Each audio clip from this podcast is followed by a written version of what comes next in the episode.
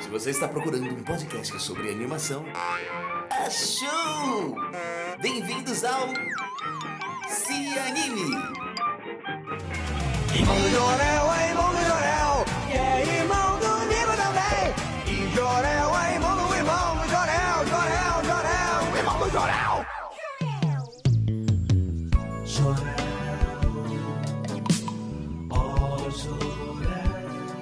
Senhoras e senhores, meninos e meninas, amantes da animação, assim como eu, eu sou Vinícius Augusto Bozo, roteirista, produtor, estamos começando mais um Se Anime, o podcast de animação do, do Cosmonerd, a gente que sempre tem trazido papos incríveis aqui. Hoje eu tenho um convidado que é para lá de especial, não vou nem babar muito não, porque nem ele gosta disso e, e eu tava, tava falando com ele aqui antes no, em off, a cada cinco desenhos citados nesse podcast, seis é um dos, do, das animações que ele produz e que, enfim, você já já vai saber quem é. Estou aqui com o diretor criativo, roteirista, é, enfim, semi-tudo lá no Copo Studio, Zé Brandão, seja bem-vindo ao Se Anime, cara. E aí, valeu, obrigado aí a galera aí que ouve o Se Anime, obrigado Vinícius.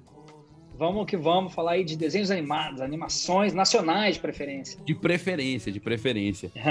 É, Antes de começar, assim, eu quero falar um pouco sobre a animação brasileira, que eu, que eu, eu sei que o Copa. é, são 12 anos de Copa Studio, não é isso? Se eu não, tô enganado. É, já, é, é, tamo, tamo, vamos chegar a 12 agora. É, então vai- vai- já, já vai começar a 13 terceira temporada do Cop Studio. E vocês têm uma Oh. importância muito grande no mercado de animação. Mas eu queria que você falasse um pouquinho de antes de existir o Cop Studio. O que é o Zé Brandão e a animação? Onde, onde se dá esse relacionamento antes do Cop Studio, que é onde a gente conhece mais o seu trabalho? Boa. Tem um amigo meu que fala que essa minha história é- é o meu no céu tempão. Sabe o no céu tempão do Didi? Do. Didi? Que ele sempre fala, ah, no céu tempão. Então, é, eu também conto sempre essa mesma história para falar sobre como eu, eu entendi que era possível fazer desenhos animados. Eu tinha mais ou menos uns oito anos e eu, eu- eu- quando alguém me perguntava o que eu queria ser, eu falava inventor. Aí depois alguém me disse que existia uma profissão chamada engenheiro mecatrônico. Eu falei, então você é engenheiro mecatrônico, não sabia nem falar direito. Mas eu sempre gostei de desenhar, mas só que assim, eu não imaginava de verdade, ainda mais que eu morava no interior de Minas Gerais, Uberaba, Triângulo Mineiro, um abraço a todo mundo de Uberaba, Triângulo Mineiro. É, eu morava lá e então não fazia ideia mesmo que assim era possível viver de desenhos. É, e aí foi um, um ilustra- um ilustrador de livros na minha escola, né? O cara foi lá, a gente já tinha comprado o livro, aquela coisa, e, o- e o cara foi lá, deu uma super entrevista para todas as turmas de segunda série, de terceira, quarta série, todo mundo lá. E, e aí ele dando a entrevista e eu falei, caraca, esse cara vive de desenhar. E aí eu falei, putz, eu tenho que viver de desenhar também. E aí no início, para mim, foi uma questão de, de desenho. Pô, eu vou ser quadrinista, eu vou ser ilustrador, eu vou, sei lá, é, trabalhar com design. Só que é, na hora de fazer o, o teste vocacional, que existia isso na minha época, assim, Eu peguei isso aí. é, a- o, quem me aplicou o teste estava mais por fora que eu ainda, de que era possível viver de desenho animado. E no fim das contas, saiu que eu devia trabalhar com publicidade, comunicação, né, que era o mais próximo do que, eu, do que eu fazia. Pois não, aí eu queria também sair de casa, queria me mudar para outra cidade, não prestei vestibular nem nada lá em Uberaba, onde eu morava. Então, eu prestei vestibular só no Rio de Janeiro e São Paulo, é, e acabei passando para Rio de Janeiro, o ERJ, para fazer jornalismo, que era o mais próximo de comunicação publicidade que eu passei.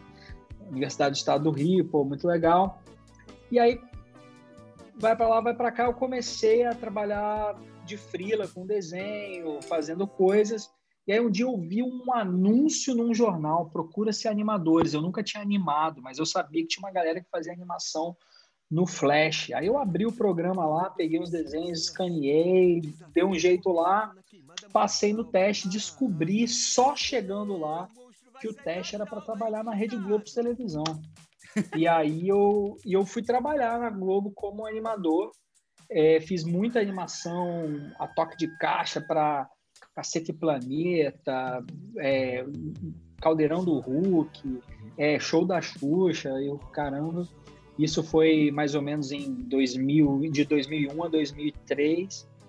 Aí fui, aí fiz a coisa mais doida que a minha família pudesse pirar, assim, que assim, eu saí da Globo, a única parada que eles conheciam, Pediu a única parada que eles sabem, eu saí da Globo para ir para um lugar que ninguém nunca tinha ouvido falar, que era Labocine, que hoje, inclusive, as pessoas não conhecem mais, mas que era muito importante para o cinema, revelava filmes e tal.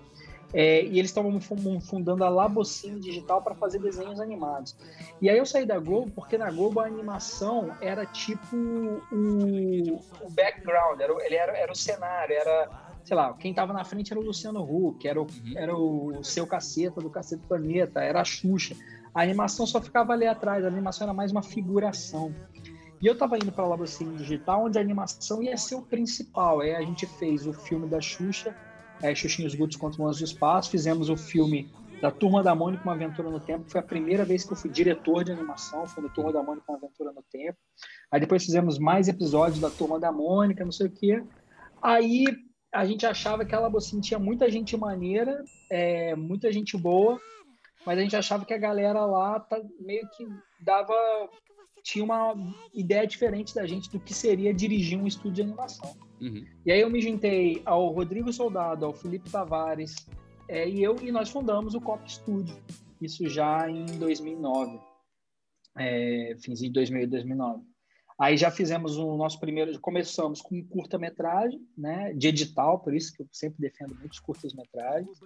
É, depois a gente ganhou o Anima TV com a série do Tromba Trem, e aí foi. Aí agora é isso, 12 anos que, de, de história aí, fazendo muito desenho animado. Não, e aí e chegamos é aqui. Porque é, vocês conseguiram acumular não só é, muitos trabalhos, mas trabalhos relevantes um atrás do outro, né? Por isso que eu acho interessante a questão do Copa na animação, na história da animação brasileira recente, digamos assim.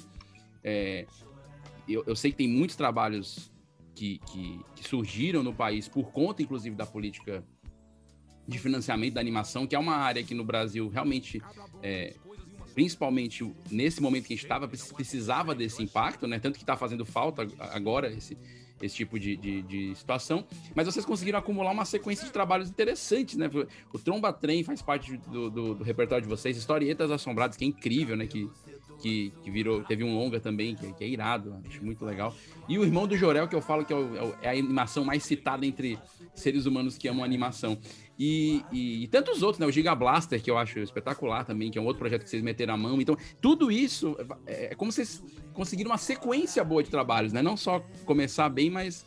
O que, que você acha que é. Não vou dizer qual é o segredo, que esse negócio de segredo não existe, mas qual que é, qual que é a, a, a, tônica do trabalho de vocês para conseguir a, a, fluência nos trabalhos? Não só bons trabalhos, mas eles estarem constantes na, na na linha de produção de vocês? Massa, cara. Primeiro, eu acho que é o fato de que a gente é, divide bem tarefa, sabe? É, é, os sócios eles têm papéis bem definidos e, e, e a gente está sempre pensando no próximo. É, te, sobre isso, é até legal fazer uma observação que, que a gente tem que aprender a fazer o quê? Comemorar. Sabe por quê? Porque a gente não consegue.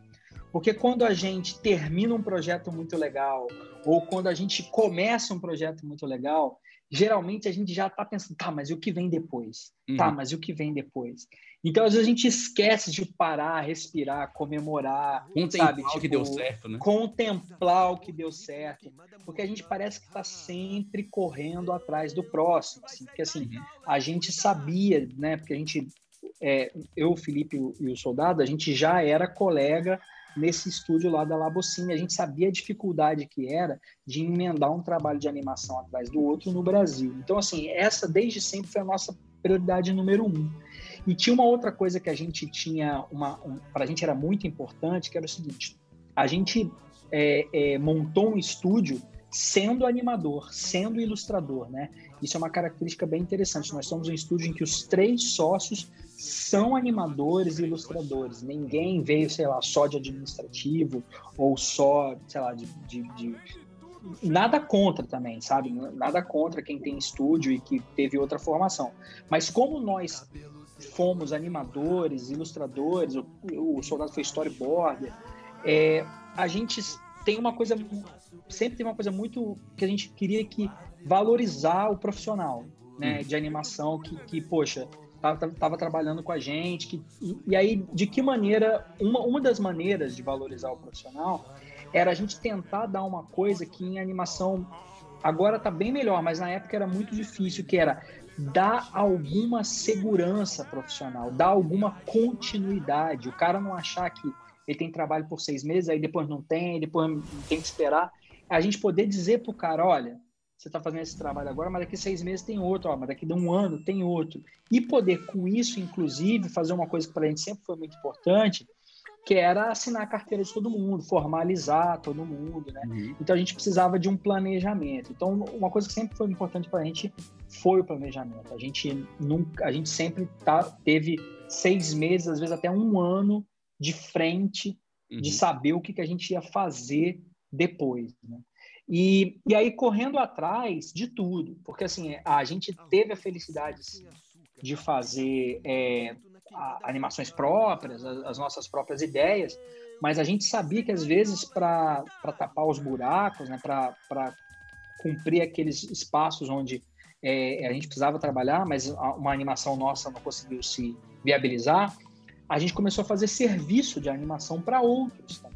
Uhum. Então, por exemplo, a nossa relação com historietas assombradas, na verdade, começou como um serviço que a gente prestou para a Glass, né, uhum. né, do Vitor Hugo Borges, é, do Historietas. Depois é que a gente acabou virando sócio da Glass também, aí o Historietas meio que virou nosso também. Uhum.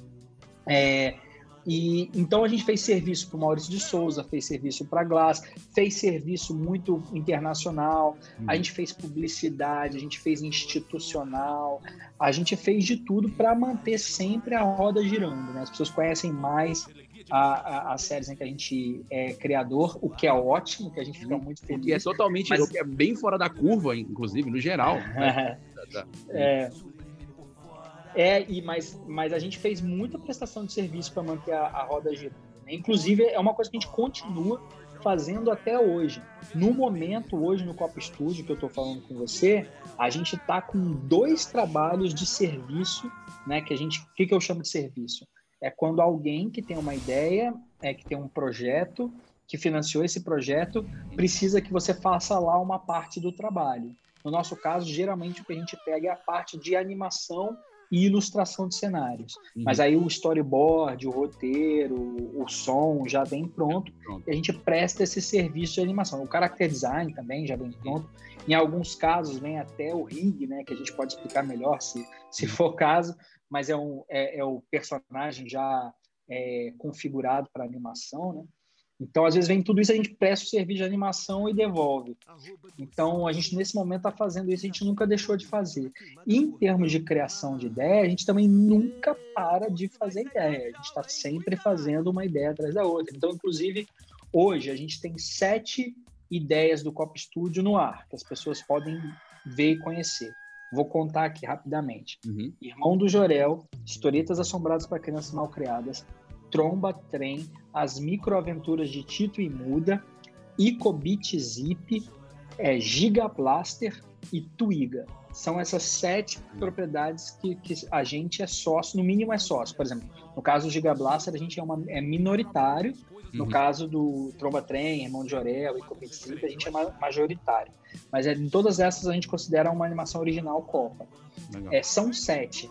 Se tem sete no ar, você pode ter certeza que tem 20 desenvolvidas, que hum. tem 20 na nossa, no nosso portfólio, que tem 20 na nossa pastinha lá, pronta para a gente tirar. Não a roda ela não gira no caso de estúdio. Imagino eu, quanto, quanto mais complexo fica a administração de um estúdio, né, com todos esses itens que você coloca, colocou tão raros, na verdade, né, e tão caros no sentido às vezes até de caro de dinheiro, não só de, de cuidado, que é conseguir ter uma equipe fixa, uma parte da equipe sabendo que, que vai ter projetos e demandas, é isso, né? Você ter é, é, vários ovos em várias cestas para ver a hora que um deles vira, né? Porque eu imagino que vocês também é, passam pelos mesmos processos é, é, é, que outros estúdios passam, de esperar saber essa ideia vira, né? Então você tem que ter mais ideia, com certeza. Né? Com certeza. Sobre essa coisa de você falar, esperar para ver se a, a ideia vira, é, eu vou te falar, a nossa ideia que virou mais rápido na história, do dia que a gente apresentou a ideia, do dia que a gente assinou o contrato, uhum. a nossa mais rápida levou oito meses. Essa foi a nossa mais rápida. Essa, tipo, foi Recorde. sprint. Essa foi recorde. O Usain Bolt, entendeu? é, normalmente, é, um ano, um ano e meio, para a gente partir da, da hora que a gente apresenta o projeto até a gente assinar o contrato para produção. Uhum. Às vezes a gente, a gente consegue até assinar um contrato anterior, que é um contrato de desenvolvimento. A pessoa fala, ó, gostei da ideia, mas não quero me comprometer a fazer logo já 13 episódios, 26 episódios. Vamos primeiro fazer um desenvolvimento? Vamos. Aí assim, um desenvolvimento, a gente faz um desenvolvimento em que a gente, sei lá, escreve uns três roteiros, monta um animatic, faz um teste de animação, Uhum. e aí, é, aí sim a pessoa vê com mais detalhe e fala, ah, maneiro, vamos nessa, vou entrar. Né? Então, assim, é, às vezes nesse um ano e meio inclui o desenvolvimento, mas, mas o, o nosso mais rápido foi oito meses. Então, realmente não dá para você pensar assim, ah, tô marcado de apresentar aquela série maneira para aquele canal bacana, então, de repente, esse vai ser meu projeto, meu trabalho para daqui a um mês. Pode acontecer? Pode. O mundo permite tudo. Mas é, é muito normal. difícil. É, não é normal. Eu nunca aconteceu comigo. Comigo é o que eu tô falando. É, das, a gente tem sete propriedades no ar, né? Que as pessoas que já, já estrearam. A gente está produzindo coisas que eu não posso falar ainda, é, é, que, que também são séries originais nossas. A gente tem um, um longa-metragem do Tromba Trem para sair e em todos esses casos, aí deve, deve, deve se somar uns 10 projetos, no mínimo, Uhum. é, o mais rápido que eu tive foi oito meses. É. Então, acho que isso é legal para dar um, um, um, um, um- um norte, assim.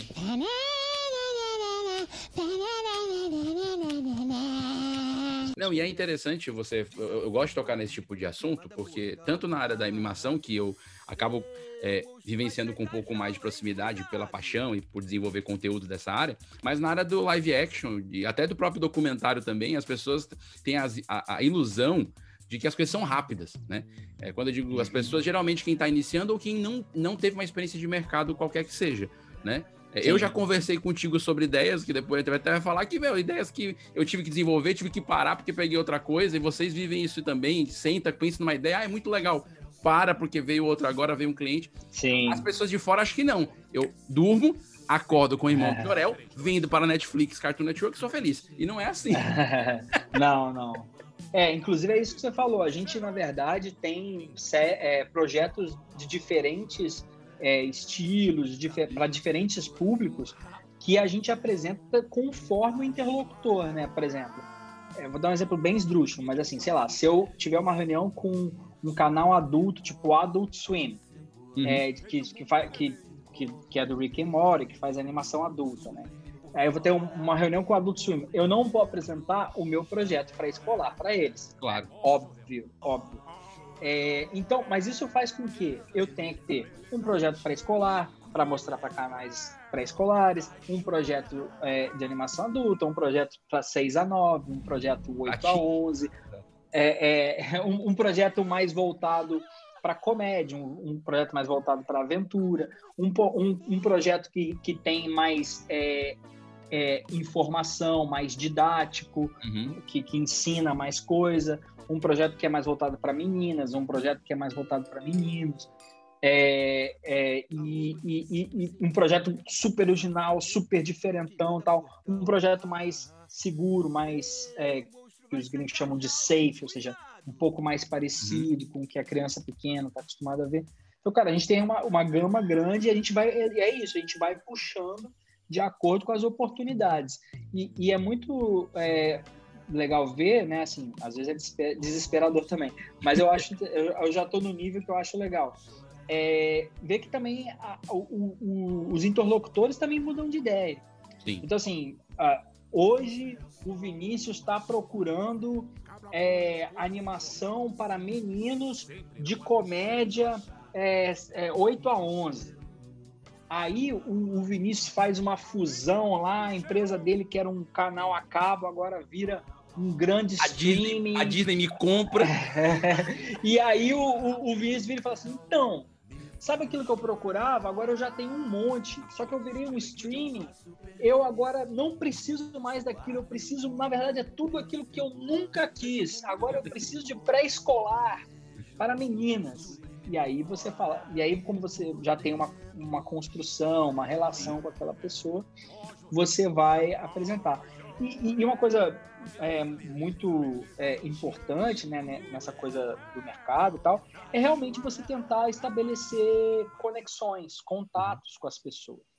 É, porque animação custa muito caro, as pessoas precisam ter muita confiança de que você vai entregar, de que você é um cara que não vai, sei lá, surtar e fugir com dinheiro, não sei.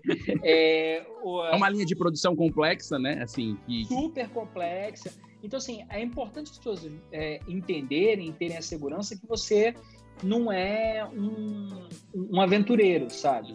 Que você realmente está ali e está querendo fazer aquilo de verdade. Então, assim, às vezes o que demora também é você construir a sua relação.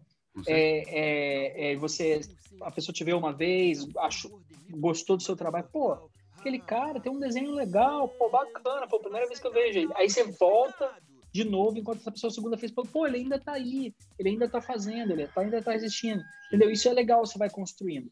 Aí você fala, pô, Zé, mas eu vou levar anos para conhecer e construir uma, uma relação com as pessoas no mercado e tal. É, então, é, tipo, ah, então é para mim vai ser impossível. Não, não é impossível, porque você pode pegar emprestado a reputação de outro. Uhum. O que, que, eu quero dizer com isso? Às vezes, um, um, um bom negócio para um autor é ao invés de tentar vender sozinho a sua, a sua, a sua coisa, que é completamente possível, tá? Eu, como autor, já vendi o projeto do Tromba Trem, é, não era sozinho, já era com meus sócios, mas assim, a gente era todo mundo autor, não tinha uma produtora por trás. É, então, assim, é totalmente possível o autor sair batendo na porta, mas é isso, construir essa relação às vezes é difícil. Então, o que você pode fazer é pegar emprestado a reputação de alguém que já construiu e fazer uma coprodução, ou então, como autor, buscar uma produtora mais experiente, e aí, com isso, talvez você consiga encurtar esse caminho, né? E é uma coisa que muita gente faz, tem muitas, muitos autores que nos procuram é, com projetos e, e para que a gente apresente é, como um projeto dele, claro, mas aí também vira um projeto do Copo. Sim. Zé, eu queria conversar contigo um pouco sobre o impacto, a gente ia falando em off antes, o impacto da pandemia na produção, né? É, por coincidência, estava contando para ti que o Se Anime surgiu um pouquinho antes da pandemia, e o primeiro papo que eu fiz aqui foi com a Natália Freitas, não sei se você conhece, animadora e tal. Uhum. Enfim, tá, trabalha para Sony e tudo mais. E ela, ela, ela tinha acabado de passar por esse processo lá, onde o pessoal estava indo para casa, né? Ela estava prestando serviço para Sony, se eu não me engano, é, é, uhum. indo para casa. Ia falando sobre essa questão. É, como vocês foram impactados diretamente aí no Copa e, e é, quais boas notícias, se é que há, dentro da maneira de produzir, que a animação conseguiu se superar nesse, nesse período? É, eu, é eu, eu, você falou entre aspas, é muito, é muito importante colocar é. entre aspas, porque assim, não existe boa notícia de uma pandemia, Exato. né? Tipo, é, é, um, é um desastre humanitário, estamos todos sofrendo, estamos todos é, é, com, ah, claro, alguns bem mais do que outros, mas estamos todos é, preocupados com, com, o que vai ser, com as nossas famílias, com, com a sociedade, com o, o próximo.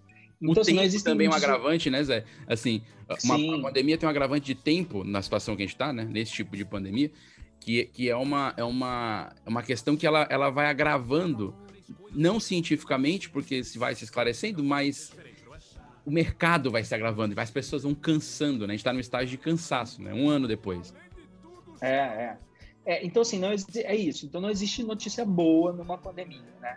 É, ninguém comemora isso. Sim. Mas a animação é, é tem um, um, um, uma coisa que favorece a, a, a continuidade do trabalho mesmo em pandemia. É, não é não, não vou chamar de vantagem, não vou chamar de, de, de, não, não é uma coisa boa. Eu ainda não identifiquei que isso trouxe mais oportunidades, não identifiquei isso, mas simplesmente a, a animação permite que você continue trabalhando mesmo com toda a equipe em home office, uhum. mesmo com todo mundo trabalhando de casa, né? É possível. É, e aí, por exemplo, os meus colegas do audiovisual que fazem mais filmes com atores, né? Ou como chamam live action, uhum. ou alguns chamam de a, ação ao vivo, né? Que simplesmente que, é, que são aquelas pessoas que precisam ir para um set de filmagem e aí você tem câmeras contra regras e continuistas e é, cenaristas e os atores e, e, e, e platô e toda a equipe necessária para que, que, fica num set de filmagem e que durante muito tempo isso, essas, essas, ações, essas é, é, atividades realmente ficaram paralisadas de verdade e que agora estão e que agora estão voltando, mas com um monte de protocolos para serem cumprir, vários protocolos de segurança, o que também atrasa, e o que também causa estresse, e o que, né, é, é, é, de modo algum é facilitado. Nós, no Copa, a gente, logo que a gente viu esse, esse negócio não vai ser rápido, a gente decretou no dia 16 de março do ano passado, é uma loucura que já fez um ano isso. É, né? Praticamente. É, é, tô levando em consideração que essa entrevista vai passar. É, exato, exato, exato. É, foi bem, foi bem. Os 10 garantidos é, de produção, que é um ano mesmo. É, então, vai fazer, é um ano né, que a gente está nessa situação. Então, 16 de março a gente decretou que, que a gente ia para todo mundo para casa. 17 de março já estava todo mundo é, é, não indo para o escritório e a gente conseguiu, é, no espaço de duas semanas, mais ou menos, ajeitar para todo mundo trabalhar de casa. Não foi fácil, porque teve que fazer mudanças no servidor, teve que é, algumas pessoas melhorar seu sinal de internet, teve gente que precisou, aliás, muita gente que precisou levar computador para casa, é, é, tablet para casa, né, mesa digitalizadora para casa, é, e, mas a gente conseguiu e a gente, a gente acha que deve ter perdido mesmo, assim, de tempo de trabalho, uma semana, uma semana e meia, o que é, assim, dentro do, das possibilidades, é fantástico. Assim, a gente perdeu pouco é, trabalho, né? A gente perdeu e a gente conseguiu é, é, continuar trabalhando. É, isso foi, de certa forma, um alívio, né? De que a gente não precisaria paralisar as atividades, mas é claro que, assim, no começo a gente não produziu igual, a gente ainda sente falta é, de, de, de do, do, clima do escritório, né? A gente sempre mais sente contato, falta né? do mais contato com a companhia das pessoas, aquele clima criativo, divertido, de todo mundo junto, de todo mundo se vendo. E, e tem também algumas atividades que são que, que eu acho que pedem que você esteja junto, né? Por exemplo, atividades em que você vai fazer é, brainstorm, né? Ou, ou de, de ideias, né? De para construir conceitos, conceituação de personagens, de roteiro, etc. É, algumas decoupagens de storyboard, decupagem. É, é, é, muito, era muito bom também quando a gente assistia um animatic juntos, né? Um, viu um storyboard juntos para é, o, o, diretor explicar para todo mundo junto o que, o que, qual é a, a ideia daquele episódio. Tudo isso a gente sente falta, a gente tenta substituir online, não é a mesma coisa. Então, assim, o que eu acho é que quando voltar, a gente também não vai conseguir voltar todo mundo para o escritório, porque também teve gente que, por incrível que pareça, passou a preferir trabalhar de casa. Se adaptou mais rápido e, e, se adaptou mais rápido. Às vezes a pessoa tinha que pegar a condução uma hora e meia para ir, uma hora e meia para voltar, gastava três horas do dia e hoje está trabalhando bem de casa, produzindo. Tem outras pessoas que não, tem outras pessoas que não conseguem trabalhar bem de casa, porque o hum. vizinho é barulhento, porque a filha é pequena, porque é, tem muito videogame em casa, acaba se distraindo. É, tem gente que quer voltar para o estúdio, então o que a gente acha que a gente vai acabar tendo que fazer algum tipo de híbrido uhum. é, em que a, a, a, gente tenha o estúdio, que as pessoas é, possam ir, etc. Que alguns possam trabalhar todos os dias e alguns possam ir só de vez em quando, quando tiver algumas reuniões. Ainda estamos pensando ainda, mas não, a gente não imagina que o estúdio vá voltar antes de setembro desse ano, 2021, numa visão otimista. Otimista, com certeza. com certeza. Imagino que, que não, é, não, é, não tem sido fácil para ninguém e eu acho a característica da animação é que ela tem esse diferencial técnico que ainda possibilitou, né? Mas realmente o mercado ficou parado e não foi. É, isso foi uma coisa mundial, né? No audiovisual mundial do mundo. né? Então acho que que bom que pelo menos vocês conseguiram se adaptar e, e rápido. Isso, isso é muito, muito interessante. É, eu queria que você falasse um pouco então dessa, desta aventura mais maluca no meio dessa confusão que a gente está vivendo. Você está com longa prontinho, vivendo esse finalmente do Tromba Trem, do filme. Isso. E, e Exatamente. Conta pra gente que fase tá, assim, como é que você tá vivendo esse, esse, essa, esse finalzinho, essa entrega, e como é que foi produzir esse material. É, o, o filme ele começou a ser produzido antes da pandemia, né? Então a gente ainda teve a, a, a, as áreas que eu, que eu achava que era muito importante estar todo mundo junto, é, como por exemplo quando eu escrevi o roteiro junto com outros três, dois roteiristas e o, e o, story, o, o supervisor de storyboard, uhum. que a gente está fazendo isso também, né? A gente está colocando o supervisor de storyboard dentro da sala de roteiro com a gente também. Legal. Porque é, é, a gente está criando, criando o que a gente chama de é, departamento de história, né? Que, no, que envolve os roteiristas, mas também envolve os artistas de storyboard, eventualmente pode envolver até mesmo um ator de voz, né? eventualmente pode envolver até um, um, designer de personagem. Tudo que faça a história ir para frente, né? Que colabore é, com a história, não só o texto literal, digamos assim. É, então foi muito legal que a gente pôde escrever o roteiro do filme ainda, todo mundo junto, aquela coisa de fechamos uma sala, colamos post-it na parede inteira, com o filme inteiro ali. Foi, foi muito bom, isso foi antes da, da, da pandemia. A gente fez também a, o, o, todo o character design. É, a verdade é que a gente fez, tipo, sei lá, a maior parte do filme foi antes da pandemia. Uhum. E depois foi só é, é, mais a, o fim da animação, o fim da composição visual, o fim da, da composição musical, etc. E agora estou nesse momento, realmente nos finalmente, que é a mixagem de som mesmo, né? Estou uhum. é, mixando o som todo do filme. Inclusive já fizemos a mixagem 5.1, agora a gente vai fazer a mixagem estéreo, que é que na verdade ela é ela vem da mixagem 5.1, ou seja, o grosso do trabalho já foi feito.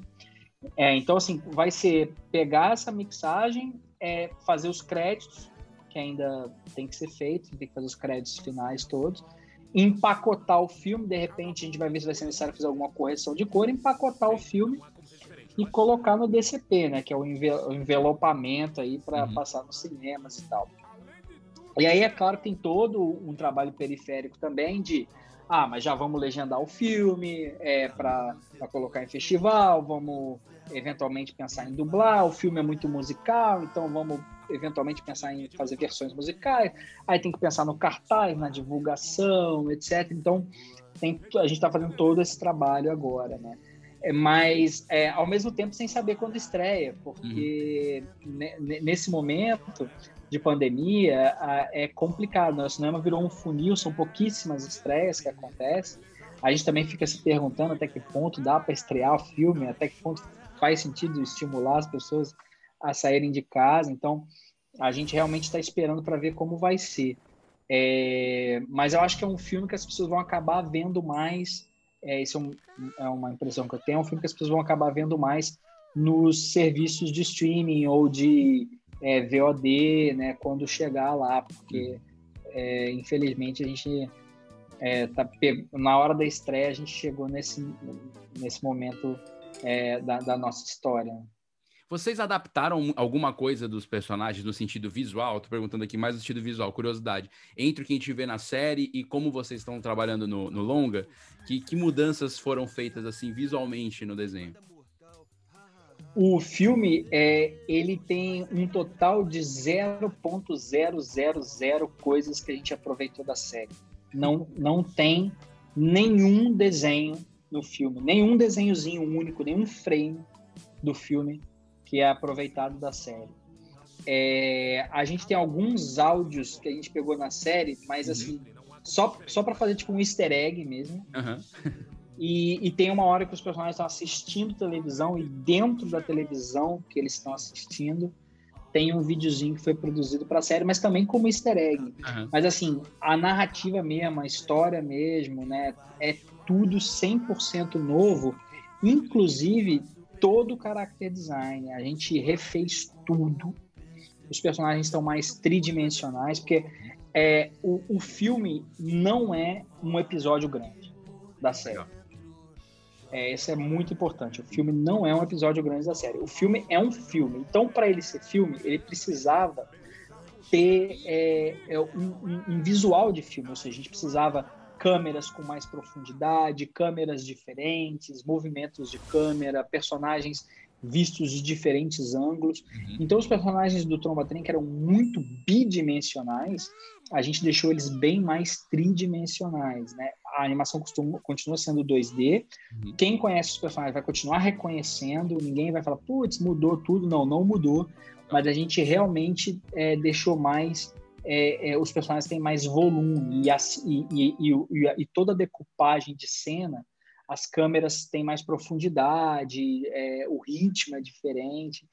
E, e, digamos assim, o tempo que cada animador pôde se dedicar a cada cena é muito maior. Por exemplo, na série, um animador ele precisava entregar é, 7, 8 segundos por dia. No filme era 3 ou 4. É, então, isso fez com que eles pudessem trabalhar mais tempo nas cenas e com isso elas serem cenas mais complexas, mais é, tecnicamente bem feitas, uhum. né? Então, é, o filme é, é, totalmente diferente, assim, em termos de, de visual. Os cenários também são mais é, complexos. É, o, o, que eu, o que eu tô falando é que o filme do Tromba Trem é tudo, tudo é 30% a mais em termos de, de, de visual, sabe? Você pega como eram os personagens, o filme é 30% mais complexo nos personagens. A, a, arte dos cenários é 30% mais complexa. As pessoas tiveram 30% é, mais tempo para fazer. É, então, é, realmente, assim, não, não, não, não, é um episódio longo, é um, é um filme. Inclusive, é um filme para quem nunca viu a série, cara. É, ninguém precisa ter visto ou conhecer a série para ver o filme, pode ver só o filme mesmo. É, e, mas é claro que quem viu a série não vai estar tá vendo nada repetido também. É, é, a gente conseguiu fazer de uma maneira que tivesse novidade, que fosse uma novidade completa para quem, quem vê a série, mas que também você não precisasse ter nenhum conhecimento prévio para ver o filme. Você pode sentar lá nunca tendo visto Legal. O, o Tromba Trem. E isso, em se tratando de experiência, né, Zé, é, é, na animação brasileira, é muito legal, porque vocês estão vivendo uma, uma nova fase da exploração do, do, da propriedade intelectual, né? Que é uma coisa que a gente vê muito lá fora, no Star Wars, Disney da vida, mas vocês estão conseguindo começar a experimentar isso, já, já aconteceu no Historietas Assombradas, que virou filme, quer dizer, e a entender que cada peça pode fazer uma função, né? Por exemplo, isso é super legal, a pessoa poder assistir o filme e se apaixonar pela série, digamos assim, depois ir atrás da série, e isso não impedir ela de assistir, é super legal, né? Vocês estão pensando como um negócio é, é, ampliado, né? Que é uma coisa que a gente só pode vivenciar depois que a gente tem alguma fase da animação. Que no Brasil a gente viu poucas coisas como essa, claro, Turma da Mônica, coisa assim, mas a gente viu pouco, é Mundo Bita, talvez agora recentemente, e vocês também tão, estão vivendo isso. E como é que é isso? Como é que tem sido para vocês essas experiências de ampliação, digamos assim, daquilo que vocês inventam. Ah, legal, cara. É, e realmente a gente e não se limita ao, a só a séries e filmes, né? Tem tem propriedade nossa que vai ter livro lançado esse ano. Legal. Vocês vão curtir, podem esperar. Tinha um jogo de historietas, né? Que eu até vi naquele. Tem, tem jogo de historietas. Vai lançar jogo do Tromba Trem. Massa. Vai lançar jogo do Irmão do Jorel. É, jogo para inclusive para jogar mobile, porque o, o, o, a gente já teve uns joguinhos do, do Irmão de Jorel, mas que era para jogar na plataforma do Cartoon Network, tal, que são divertidos também, mas que são para jogar na plataforma do Cartoon Network, que agora vão ter esses que você pode baixar na, na sua é, App Store qualquer, Google Store, é, Google Play, é, e e então a gente vai ter jogo, vai ter livro, que pô, esse vocês vão gostar, não posso falar nada ainda, mas vai ter livro, vai ter vai ter, ou seja, não, não se resume também a série e, e, e filme. É, agora, quando você fala, pô, como é que tá sendo pra gente? Pô, tá sendo fantástico, né? Assim, eu brinco para as pessoas que assim, o motivo de eu fazer desenho animado é porque, na verdade, na verdade, o que eu quero ver é bonequinho das coisas que a gente criou. Action figure É. dos personagens. É, é, é, tipo, eu, eu falo isso porque é como se fosse o meu, meu verdadeiro sonho fosse esse, entendeu? Então, é, só que ainda não aconteceu, mas vai acontecer. É, e, e aí, assim, a gente acha muito bom, a gente batalha para isso, a gente corre atrás disso. Só que pra gente, e aí não é demagogia, não, é de verdade, é, pra gente tem que fazer sentido pra série, sabe? Tem que fazer sentido pro, pro, pro show, pra criação, sabe? É, a gente não faria um filme do Tromba Trem se a gente não, não achasse que tivesse história para contar. Uhum. É, a gente não faria um jogo do Irmão de Jorel se a gente não achasse que esse tipo de interação não fosse trazer uma coisa que, que valesse a pena para o universo do Irmão de Jorel, sabe? É, porque a gente respeita muito, assim, tanto quem curte as nossas coisas quanto os próprios universos, né? A gente tem uma sensação de que tem uma hora que o universo ele existe em alguma instância. Você Sim. tem que respeitar a vovó Juju, você tem que respeitar o, o irmão do Jorel, sabe? Você não pode colocar eles em qualquer situação, fazendo, sei lá, propaganda de qualquer coisa, Sim. ou, ou, ou é, encarnado em qualquer é, produto, sabe? Então a gente realmente às vezes deixa de fazer coisas, né? Tipo, é, a gente de propósito deixou de fazer várias coisas é, porque a gente achava que ou não era hora ainda, ou não encaixava, ou não fazia sentido é, para a propriedade. Quero crer que isso nos trará benefícios maiores no futuro. Uhum. Mas às vezes aquela, aquela pessoa que assim tá com muita sede ao pote, que quer muito, sabe, é, realizar uma coisa, pode achar que a gente está dando uns mole, entendeu? Uhum. Porque às vezes a gente prefere esperar, fala, calma, ainda não, é, não sei, acho que isso não tem a ver, entendeu? Porque a gente respeita muito, assim, é, é, o, o, que, o que existe, sabe? Abacate. Abacate é bom pro cabelo. Tá falando, me lembrou E- agora até um, um, um papo que eu ouvi, acho que foi, não sei se foi no Rio Content, 2017, quando, quando eu fui, do, do criador do Gravity Falls. Que ele falou que a pergunta que mais faziam a ele, acredito que fazem até hoje, é por que, que a série acabou, né? E ele falou assim, acabou porque a série que eu escrevi é um verão de dois irmãos naquele lugar. E tipo, é um verão, não é uns verões. E isso, foi, isso é Aham. interessante porque ele respeita a própria história que ele criou. Lógico, Sim. alguém vai poder pintar de fora e falar, ah, eu queria 10 temporadas de Gravity Falls. Ok, mas talvez não fosse, é isso que você tá falando, não tivesse o brilho que tem pelo motivo que o, que, que o Alex criou Gravity Falls, né? Então, Sim. às vezes não é nem pra mais, é, é para mais e pra menos, né? Às vezes você vai, você pode ser muito expansivo e não precisa, e às vezes é saber também a hora de não ser, porque também não precisa, né? Então, é, É. É um respeito É mesmo pela, pela criação. É, muito legal. A gente não. A gente não é assim é, é tão radical como, por exemplo, é, o, o Calvin Haroldo, sabe? Que não, Uhum. que não pode ter nada, sabe? Que não, não tem nada do Calvin Haroldo. Tudo que você vê na internet de animado Calvin Haroldo pode saber que é pirata, é fan-made, é, é de fã. É, não, porque não, não existe. A Calvin Haroldo ele só existe mesmo nos quadrinhos. Eu acho legal, tem todos os quadrinhos do Calvin Haroldo. Tô, sou fã do Bill Watterson, assim, o Calvin Haroldo é uma inspiração para a vida, para mim, não Sim. só para minha profissão. É, mas a gente não é radical a esse ponto, assim, a gente quer Uhum. fazer outras coisas, a gente acha que cabe outras coisas, acho que dá para falar em outras mídias, é, mas a gente tem o nosso limite. Aliás, por falar em outras mídias, eu fico, eu tô muito empolgado também com as tirinhas Uhum. que a gente tem feito do irmão de Jorel também, assim, as, não sei, as, as pessoas talvez tenham visto, tenham visto pouco, assim, é o Cartoon Network que publica, e Hum. publica assim meio espora- esporadicamente, assim, então às vezes as pessoas não, não têm o conjunto da obra, a gente até quer ver de convencer o Cartoon de publicar o conjunto da Eles obra estão botando em redes sociais, né? tirinhas, Certo. é, eles jogam nas redes sociais. E, a gente, e aí eu quero falar, não, vamos fazer uma publicação vamos colar com uma editora, vamos fazer uma publicação das tirinhas do Irmão de Jorel, todas elas juntas, é, porque eu acho que vale a pena, tá ficando muito legal, assim, e, e quem, é, quem, a, a- quem tá fazendo a maioria das tirinhas é o Lucas Pellegrinetti, que é o nosso supervisor de storyboard, no Irmão de Jorel também. Uhum. A gente tem uma tirinha que foi feita pelo Iásio Neres, a gente quer que ele faça mais também.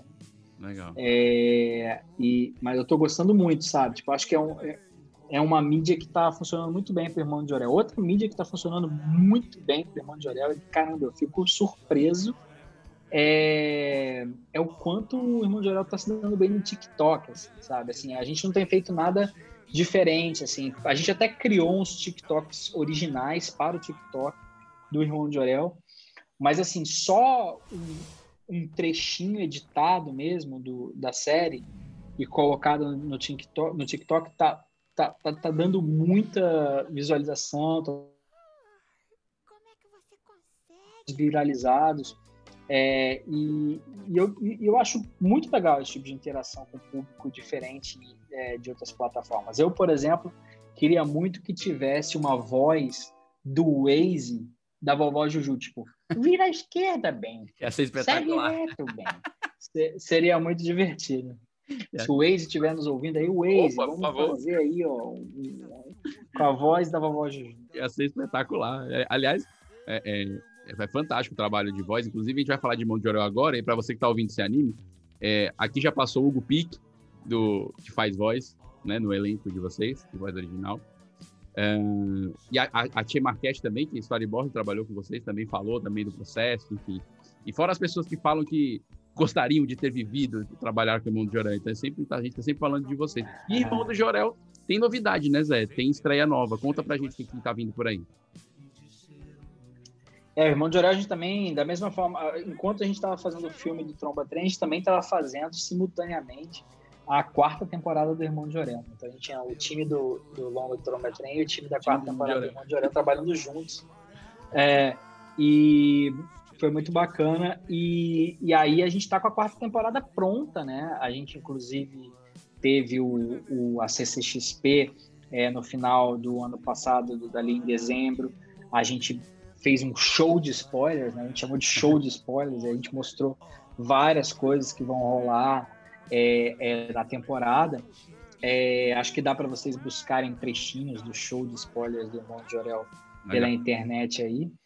É, e, e, então estamos com a quarta temporada pronta e vai estrear ainda no primeiro semestre de 2021, né? É, e estamos com uma expectativa também de, de estrear em serviço de streaming, também a terceira e a quarta temporada, que ainda não existe em serviço de streaming, né? Uhum. Hoje você só consegue encontrar em serviço de streaming a temporada 1 e 2. Uhum. Né? A, a, temporada 3 e 4 ainda não, então assim, a gente também está com essa expectativa de estrear essas temporadas no streaming. E, e, e, pô, a quarta temporada está muito divertida, tem um, um dos meus episódios favoritos de toda a série, é da quarta temporada.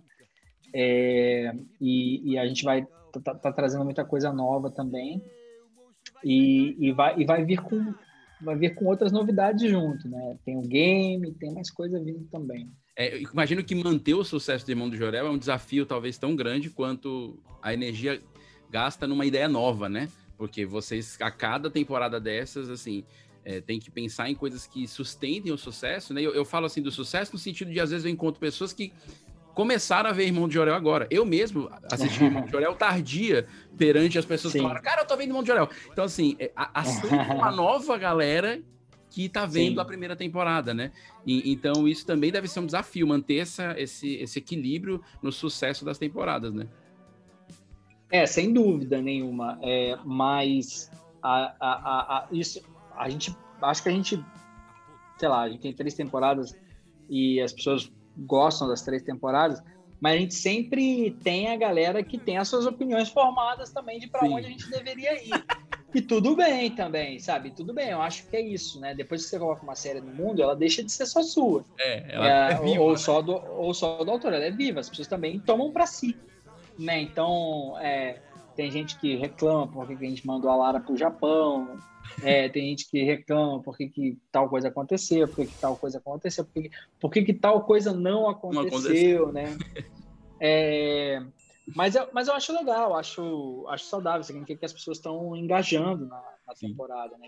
E, e, é muito legal ver, assim, a, a, a diferença é, de episódios favoritos das pessoas, né? Tipo, é, é, é muito diferente. Tem gente que prefere o, o, o, o, o, da, o da vovó Juju, MC Juju, que ela vira rapper. Tem gente que É, prefere ótimo o, o episódio que é o eles fazem uma revolução no recreio. É, tem gente que faz, sabe? Então é muito, é muito bom ouvir essa, essa. Agora, a gente sempre tenta, cara, mas a, é, agradar todo mundo é muito difícil. Difícil, difícil demais. É, é, é, mas a gente sempre tenta manter, o que eu acho que a gente sempre tenta manter é um frescor, é algum tipo de originalidade, sabe? É, seria, é, seria, não seria a gente é, se a gente pegasse assim tudo que dá certo no Irmão de Orel e repetisse. Por exemplo, Uhum. a verdade é que se você pegar a vovó Juju e o seu principal bordão, entre aspas, que é abacate, Toda essa história de abacate, vovó, assim você tá no seu Qual é abacate que passa? Ah, que lindo! Tá se alimentando. se você perceber, a quantidade de vezes que ela fala abacate a partir da segunda temporada não é tanto assim. Uhum. Não é tanto. As pessoas viralizaram essa coisa do abacate. Realmente, ela fala de abacate algumas vezes. Abacate me Uhum. faz feliz. Ela fala algumas vezes. Não é que ela falou uma vez só também, não. E, e também é um Mas bordão a com gente- variações, né? Isso também é interessante, né? Não é só uma repetição pela Sim. repetição. Vocês mesmo usando o abacate muitas vezes, ele vem em situações diferentes no texto, né? Sim, sim. E é claro, é, a gente também não quer, tipo, dissociar a vovó Juju do abacate, né? Então, Claro. assim, é mas, mas a gente não usa isso de uma maneira a, sei lá, a, a esgarçar, sabe? Uhum. É, às vezes eu acho que, assim, parece que tá esgarçado porque a internet usa isso muito. Sim, sim. É, por exemplo, a gente tem umas páginas que eu acho incrível também, que as pessoas se propõem a fazer grupos de fã do Irmão de Orel, eu acho isso maravilhoso.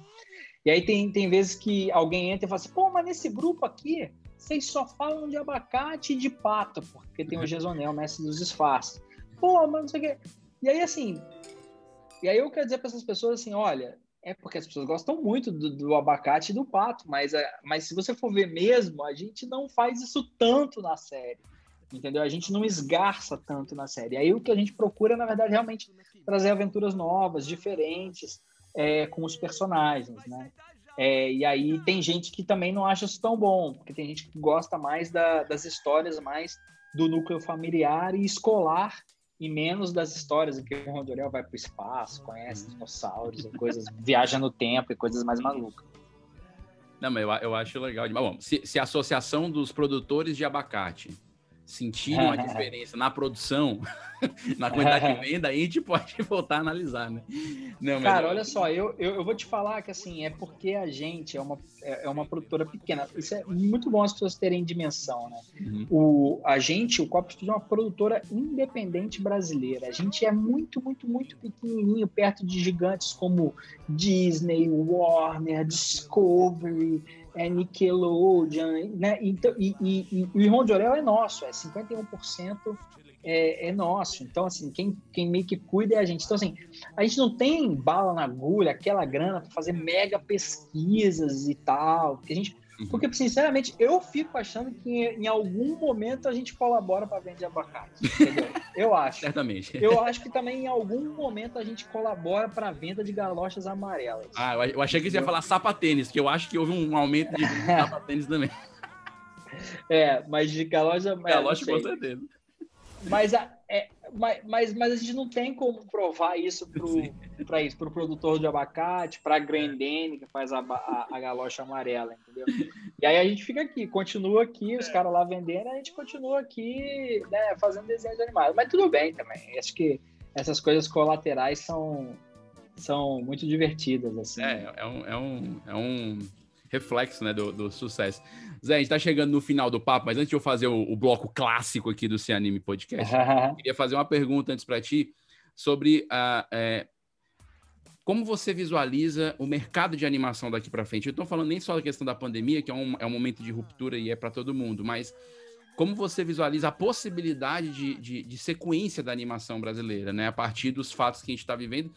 É, eu nem vou aqui querer esticar nas questões de críticas políticas e tal, mas o mercado mesmo está sendo impactado, né? E aí, como que você, você olha isso, enxerga isso a partir do trabalho que vocês estão fazendo? É, é, é, é- é muito assim, é, é, é- é desolador porque assim a gente realmente estava num momento em que havia um estímulo por parte do Estado brasileiro para produzir é, audiovisual nacional. E, e, e, eu sinto que não precisava de muito mesmo. Assim, é, é, é isso. Dá um empurrãozinho, é, é, é, é financia um, através de um edital, de, um, de, um, de, de uma política pública, uma, uma, uma produtora independente a fazer seu primeiro projeto, sabe? Deixa, deixa eles se estruturarem e tal. Porque uma vez que, que a roda começa a girar, realmente as coisas começam a, a, a trabalhar de uma maneira que começa a depender menos é, é, é, desse, desse incentivo governamental. Só que essa coisa leva anos. Né? E, e, e aí, quando o corte ele acontece assim muito de uma vez, você acaba tendo problemas de continuidade de, de projetos, de empresas, etc. Né? Então, é, é, eu acho bem ruim, porque assim, a verdade é que o mercado tem se tá, tá se abrindo para a animação brasileira. É, o que eu quero dizer com isso? Né? É, no início, a gente teve as cotas de tela uhum. para a TV a cabo, em que a, e que foi muito importante, e ainda é muito importante para a produção brasileira. Isso força, então, a gente... força o canal, digamos assim, de uma maneira legislativa, a ter isso. materiais locais dentro da, da, dos canais, da programação. Isso. E aí, no início, é isso que você falou, era uma obrigação, né? É, por sorte, os nossos parceiros nunca lidaram com isso como uma obrigação. Por exemplo, o Cartoon Network, no caso do Irmão de Jorel, é, o, a, a, National Geographic, no caso de Cobit Zip, é, a, a, a, Discovery Kids, no caso de Microaventuras de Tito e Muda, é, a, é, nunca lidaram isso como uma obrigação, sempre, sempre gostaram dos nossos projetos e, uhum. e deram o necessário destaque para os nossos projetos. Mas o, o, o, público em geral, o mercado em geral, via assim mais como uma obrigação. Então, no início, teve mesmo essa coisa que foi uma legislação meio obrigatória. Só que uma vez que os canais se, se propuseram a colocar na tela, a coisa fez sucesso. Irmão de Jorel foi foi, é, ficou em primeiro lugar é, de audiência dentro do Cartoon Network em todas as suas estreias, primeira temporada, segunda, terceira. Historietas Assombradas ficou em primeiro lugar nas suas estreias. É, o, o Peixonauta, Show da Luna uhum. é um sucesso.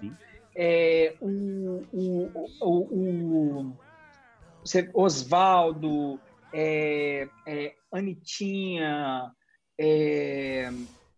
é, todos esses projetos, é, a, o Ninjin, uhum. é, tu, tudo isso tinha tanta qualidade né, de animações brasileiras que agora, quando chegaram os streamings, que pelo menos por enquanto, e nem parece que vai ter, não tem nenhuma obrigação de cota, eles estão pedindo. Porque eles, eles querem ver. Exato, porque eles sabem que dá audiência. Eles colocam é, uma, uma, animação brasileira lá na, na, tela deles e tem retorno, e, e, e fica lá no, nos mais vistos, e as pessoas querem ver mais, e as pessoas assinam para ver mais. Então, e isso foi por conta de um estímulo. Primeiro precisou o Estado dizer: olha, galera, vamos estimular. Depois de estimulada, a coisa agora já vai andando com as próprias pernas e agora o, o, o mercado está pedindo, mas foi necessário estímulo. Uhum. E aí o problema é que com essa interrupção, a galera que ainda estava no estágio de fazer o seu primeiro projeto ou o seu segundo projeto, né? Porque é, é tudo uma construção. Sim. Essa galera está tá, tá vendo sua tá, tá, tá vendo sua, sua, atividade interrompida. Isso, isso é, é ruim. Então, assim, é, é, eu espero que, que, seja revista essa coisa, porque é, um, é, um, é uma indústria de alto valor agregado, que é, vende o Brasil para o mundo todo, né? A, a, o audiovisual ele não vende só o produto audiovisual, ele vende o Brasil e tudo que ele faz. Sim. Ele vende o turismo, ele vende os produtos brasileiros, né? É aquela história, os Estados Unidos é uma potência cultural porque é uma potência econômica ou é uma potência econômica porque é uma potência cultural. Né? As coisas andam juntos. Não, é, então, e, e, é uma indústria que o Brasil tem super potencial. Então, é na verdade, assim, é, é, é lógico que tem toda a parte cultural, né, que é super importante, mas economicamente, industrialmente, é inteligente fazer isso, não é coisa de país é, de esquerda ou de viés socialista, não.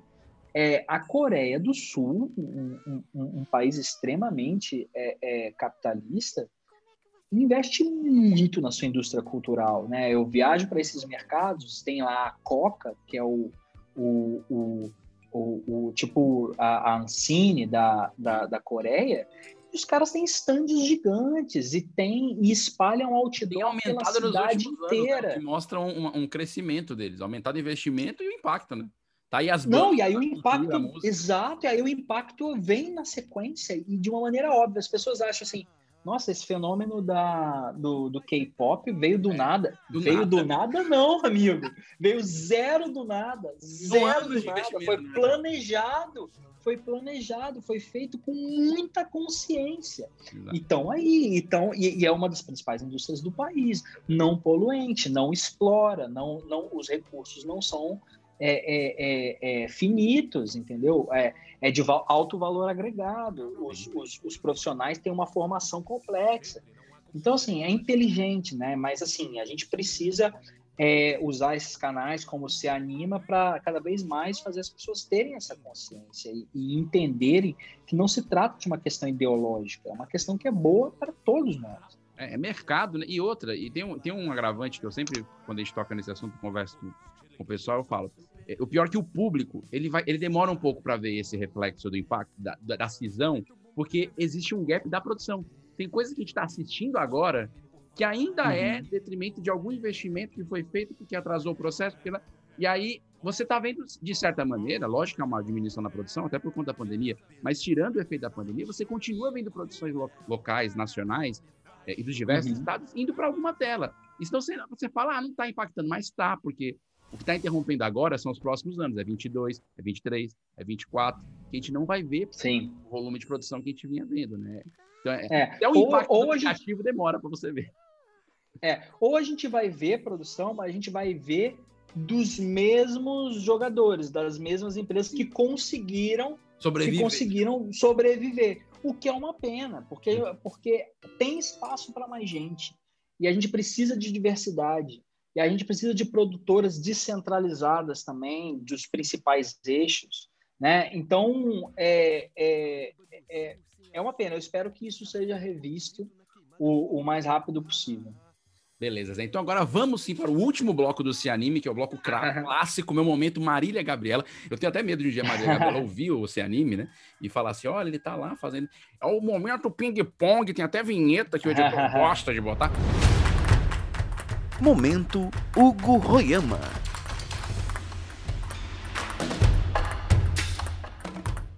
Então vamos para a pergunta rápida, jogo rápido, eu pergunto, você responde o que vier na cabeça, tá, Zé? Beleza, eu tenho dificuldade de responder rápido, você deve ter notado. É, é, aí a edição salva. Aí a edição salva, tira as respirações, parece que você foi muito rápido, Zé. É impressionante. Show. Eu gosto de abacate me faz feliz. Zé, então vamos lá. A primeira pergunta que eu tenho nesse nosso ping-pong, que eu sempre faço é: que animação você queria ter participado, mas você não participou porque não era tua? Aí você fala, ah, se eu tivesse nessa equipe. Qual que é a animação de qualquer tempo? Qual seria? Posso citar duas? Longa-metragem, O Gigante de Ferro. Série, O, Fanta o Incrível Mundo de Gumball. Boas escolhas, boas escolhas, boas escolhas. É, um desenho da infância que te marcou? São tantos, né? Mas Thundercats. É, Thundercats é bom demais. Thunder! Thunder! Thunder! Thundercats!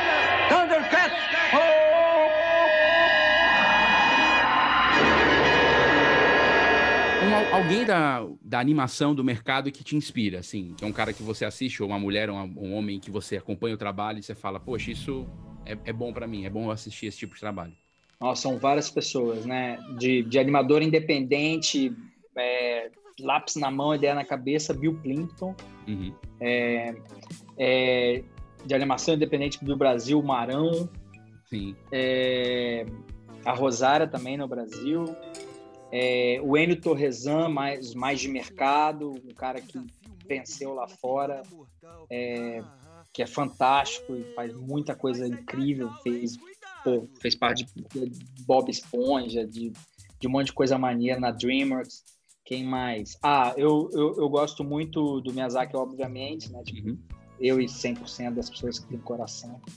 É, e, mas é isso, cara. Eu, eu sou. Ah, eu gosto muito é, de, de, de, a- a- de quadrinhos também, né? É, é, o Will Eisner, para mim, é- também é, um- é uma, é uma inspiração. Falei do Bill Watterson. Não, eu já tô falando um monte de gente. É, tá uma seleção, é, virou uma escalação, mas Ah, vai vou- ótimo. vou- vou- é, tá é. só anotando aqui, ó. e sei lá, né, cara? Tipo, eu, eu, eu gosto muito das coisas que o Brad Bird faz também. Uhum. Eu falei Gigante Ferro, que é dele, e sou fã dos Incríveis também. É, verdade. Boa pedida. Eu, eu- é, pode falar, pode falar. tem- é muita gente, cara, é muita gente que me inspira, assim, e, e é até injusto, que agora eu não vou lembrar de tudo. Ah, os injustiçados perdoem o Zé, viu? Ele também é. É, já é. Zé, e a última pergunta é: mensagem que o Zé Brandão de hoje deixa para o Zé Brandão do futuro? Aquele que vai ouvir esse podcast, talvez daqui a um mês, talvez daqui a anos. Qual é a mensagem que você deixa para ele?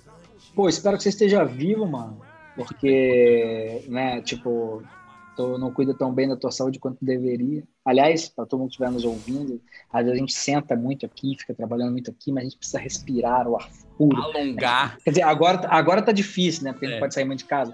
mas, Mas, alongar. sim, alon- alongar, ver outras coisas, ou- ou- ouvir uma música, parar para fazer um- um- uma refeição em que você prepare a refeição, né? É, e isso eu estou dando um recado para o meu Zé do futuro. Espero que você esteja fazendo isso. Espero que você esteja curtindo mais as coisas e com calma e paciência. Maravilha. Zé, quero agradecer mais uma vez a gentileza, a alegria de compartilhar com a gente um pouco do, do teu trabalho, da tua vivência com a gente, comigo, com quem está ouvindo se anime, porque eu acho que a animação é feita disso. Desde que eu te conheci lá em, na Annecy em 2018, quando a gente não tinha nem pandemia e o Brasil tava bombando na temática de Annecy, Lindíssimo, momento lindíssimo. foi um baita de um festival, uma baita de uma edição. É, eu, eu pude ver que o pessoal da animação é totalmente família mesmo. É, não era só uma lenda do que eu ouvia, muitos anos trabalhando com audiovisual e sem ter proximidade com a animação. Eu pude ver isso dos pequenos produtores, dos pequenos animadores, aos caras que estão fazendo sucesso como você e tantos outros. Então, muito obrigado aí pela presença mais uma vez e volte sempre que quiser contar novidade, manda aí que a gente espalha por aqui. Pô, brigadão, cara. É, pô, super feliz. Pô, obrigado por também abrir mais esse canal aí da animação. É, acho que conversar sobre animação é uma coisa que todo, todo animador gosta. Espero que quem estiver nos ouvindo aí também compartilhe aí e fa- faça todo mundo conhecer o Se Anime. Não só essa entrevista aqui, mas todas as outras. E, e vamos continuar aí pensando e falando animação no Brasil. Valeu, Zé. Brigadão, se cuida aí e até a próxima. Valeu, cara. Grande abraço. Até a próxima. Não me faz chorar.